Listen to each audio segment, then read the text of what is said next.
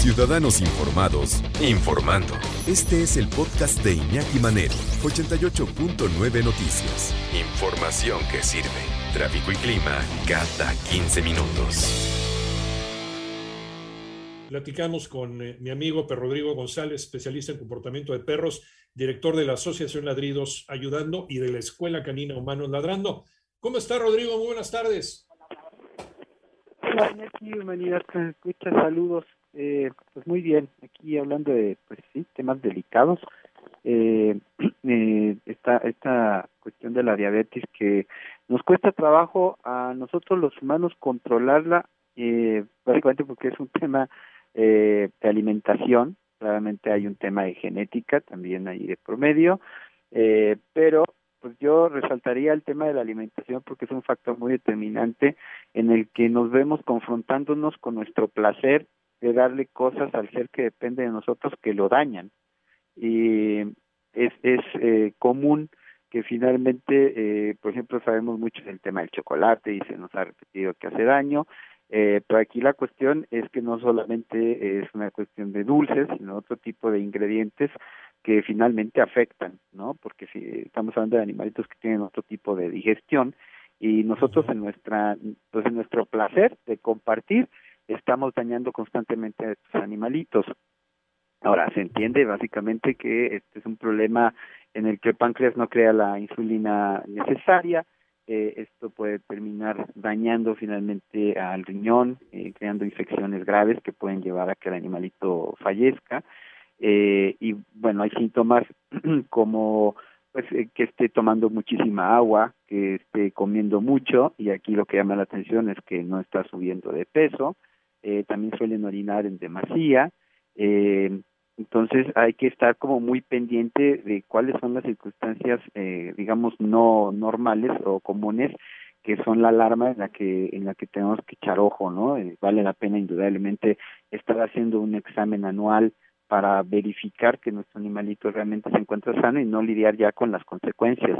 Hay algunas razas, por ejemplo, que incluso son más eh, predispuestas a esta enfermedad, como los amolledos y muchos de los terriers, ¿no? Los schnauzer, los -huh. yorkies. Y curiosamente hay unos que ni siquiera o muy muy difícilmente la presentarían como los pastores o los boxers, pero aquí la cuestión es que más allá de las razas, que sí vale la pena mencionarlas, porque por ejemplo en los labradores hay un problema gravísimo de sobrepeso y bueno, regreso a lo que planteaba anteriormente, que depende mucho de cómo los mal alimentamos eh, y aquí la importancia, insisto, de que pues vayamos con el especialista, el veterinario, para que nos determine la alimentación específica de pues que debemos darle a nuestro animalito según las circunstancias, ¿no?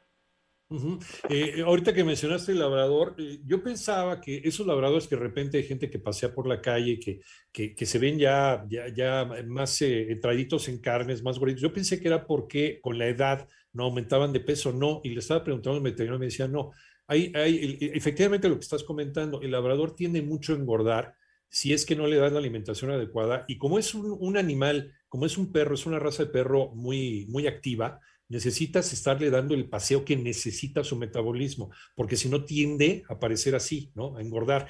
Y ese problema de sobrepeso y obesidad, ¿en qué conduce también? Igual, en diabetes, Rodrigo. Sí, específicamente con el labrador es todo un tema, porque como bien dices, es un perro que exige mucha actividad y que sí. no solemos eh, dársela como corresponde. Eh, el asunto es que sí es un problema que tiene ya de genes, ¿no? Entonces, eh, vamos, si finalmente no le das la actividad que corresponde, pero aunado a lo de la mala alimentación, sí. eh, claro que terminas teniendo animales excesivamente obesos. Eh, yo, yo tengo aquí en, en, el albergue por lo menos cinco labradores, de los cuales cuatro se ven llenitos, pero comen de una manera normal. Claro que aquí, sí. eh, y, y, vamos a seguir este, repitiendo este, el tema de la alimentación, aquí en mi caso es complicado porque tengo que dar una alimentación que, que tenga las posibilidades de costearla o que es un albergue. Claro, Pero cuando claro. tú tienes un perrito en casa, eh, sí puedes darle una alimentación de calidad e insisto, tener mucho cuidado, ¿no? Con, o sea, tiene que ser una comida rica en carbohidratos, una comida uh -huh. pues eh, con algunos ingredientes integrales, pero lo ideal es algo especial, sobre todo si ya está detectada la diabetes, que el veterinario te diga que es específicamente lo que habría que darle, ¿no? Y ciertamente el ejercicio, pues sí, libera las células muertas, mejora la circulación, eh, pero regreso a lo que mencionaba hace rato, lo del chequeo anual. Ahora, por ejemplo, si es una hembra, eh, indudablemente se recomienda la esterilización, porque cuando, cuando entra en celos se dispara el azúcar y ahí es donde se da el problema. Entonces vas a aminorar las posibilidades de esta enfermedad con la esterilización. O sea que una, una perrita eh, puede tener riesgo de diabetes si no se esteriliza, si no se cruza y no se esteriliza también. No es tal cual, pero digamos que eh, si está manteniéndose en un estado normal, el, la entrada en celo, sobre todo porque aquí regresamos a lo de siempre. Eh, si finalmente no tenemos para qué estar reproduciendo y el animalito no tiene una reproducción natural, porque no nada más es el tema de que se base con los cachorros, sino eh, cuál es el estado de salud en el que va a estar la perrita eh, cuando tenga los cachorros, la actividad, en fin, son como, como varios factores. Eh, el asunto es que sí es un factor de riesgo, no el que no, no determina eso que esta perra vaya a tener la diabetes, pero si la esterilizas aminoras la posibilidad. Oye, ¿qué, ¿qué síntomas tiene la diabetes en, los perros? Nos quedan, tenemos dos minutitos, Rodrigo. Pues mira, lo que les decía anteriormente, sobre todo vamos a notar que está tomando muchísima agua y está comiendo mucho y no sube de peso. También hacen mucho de, del baño, mucho orín, pues, ¿no? Eh, ahí es donde notamos esta, eh, pues como inquietud incluso en el perro, precisamente por tener estas circunstancias que no son, que son atípicas y, e insisto, ahí depende mucho de, que, de cuán atentos estamos de ellos para ver esta variación de comportamiento, insisto, alimento y agua, y ahí pues correr al veterinario para que se le haga un estudio de sangre y sobre eso sepamos cuál es su estado de salud. Pero entonces lo que se debe hacer es, sí ejercicio, una alimentación adecuada, no darle de comer lo mismo que nosotros comemos, porque la verdad es que ya caemos en ese terrible vicio de, que el perro incluso hasta su plato tiene ahí en la mesa y está comiendo comida de humanos, cuando los animales necesitan también su comida balanceada precisamente para ellos, hecha, desarrollada para los animales. No puede estar comiendo el mismo guisado de la misma sopa o, lo peor, del mismo postre que nosotros estamos comiendo. Bueno, ¿qué pasa cuando se diagnostica la diabetes en un perrito, Rodrigo? El tratamiento es similar al del ser humano, es, em, es, es mucho peor el, el, el, desencadenamiento de esta enfermedad, eh, es eh, más agresiva en los perros que en los seres humanos. ¿Qué pasa con los animales, Rodrigo? Bueno, sí, definitivamente, si no se hace el tratamiento a tiempo y de manera adecuada, puede llegar a fallecimiento, ¿no? Pero aquí, desde luego, se tiene que hacer un estudio específico en cada caso, porque no es una enfermedad, eh, bueno, como todo tema de salud, que se pueda generalizar, sino a según eh, las características de cada circunstancia. Es decir, se tiene que ver eh, bajo un estudio de sangre, eh, de su peso, y sobre eso entonces ya se plantea un tratamiento que podría ser, por ejemplo, en aplicarle la insulina eh, una o dos veces al día eh, y después de ponérsela se recomienda mucho la alimentación precisamente para que se estabilice un poquito de manera natural ya eh, metido el medicamento. Pero desde luego es muy delicado dar un consejo eh, como generalizado porque dependerá de las circunstancias específicas.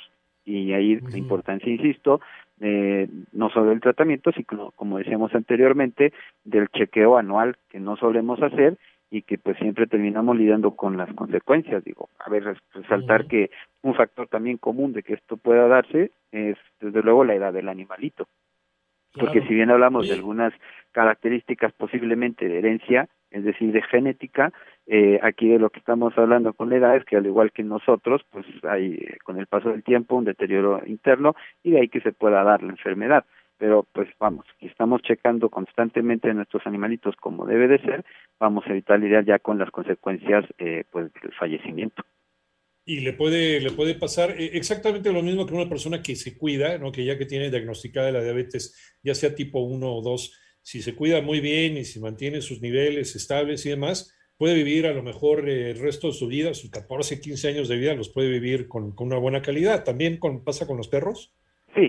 Sí, definitivamente pueden tener una vida normal si se tiene el tratamiento adecuado eh, pero pues bueno, de ahí la importancia de, la, de, ir con el especialista, ¿no? Porque lo mismo se puede dar, un, caso de glucotoxicidad por el mal manejo del medicamento. Entonces depende mucho, insisto, de las características específicas de si se detectó a tiempo, si está muy avanzado, etcétera. Entonces, como en muchos otros temas, es eh, la anticipación la mejor herramienta para lidiar con el problema. Ok.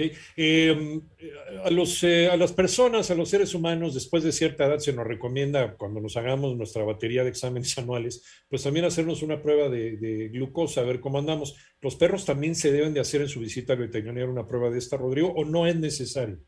Pues yo repetiría lo mismo. Sí, eh, digamos que en, el chequeo anual en el, eh, se ve en el estudio de sangre cómo, cómo está su calidad de azúcar, pues, ¿no? Lo que estamos hablando eh, y ahí es donde ya sabes cómo, o sea, no, no, es que hagas un examen específico de la diabetes, pero en el examen de sangre pues ves todos los temas, ¿no? Pero aquí lo más importante es cuidar la alimentación, no darle comida a seres humanos, no darle dulces, por favor, ni golosinas, ni papitas, ni churrumais, ni cosas con las cuales nosotros también podemos desarrollar eh, diabetes, porque incluso eh, hace ratito platicamos del mal ejemplo que damos como adultos a los niños, ¿no? que no podemos exigirle a los niños que hagan ejercicio y que viven una vida más sana si no soltamos la bolsa de papitas. Lo mismo pasa también con los animales. Sí, les podemos terminar desarrollando una enfermedad bastante grave como en este, en este caso. Eh, Rodrigo, ¿dónde te encontramos? Eh, estoy en YouTube como Perrisección 2 con número y en Facebook como Ladridos Ayudando 2 y Humanos Ladrando. Muchas gracias, Rodrigo. Pero Rodrigo González, especialista en comportamiento de perros, director de la Asociación Ladridos Ayudando y de la Escuela Canina Humanos Ladrando.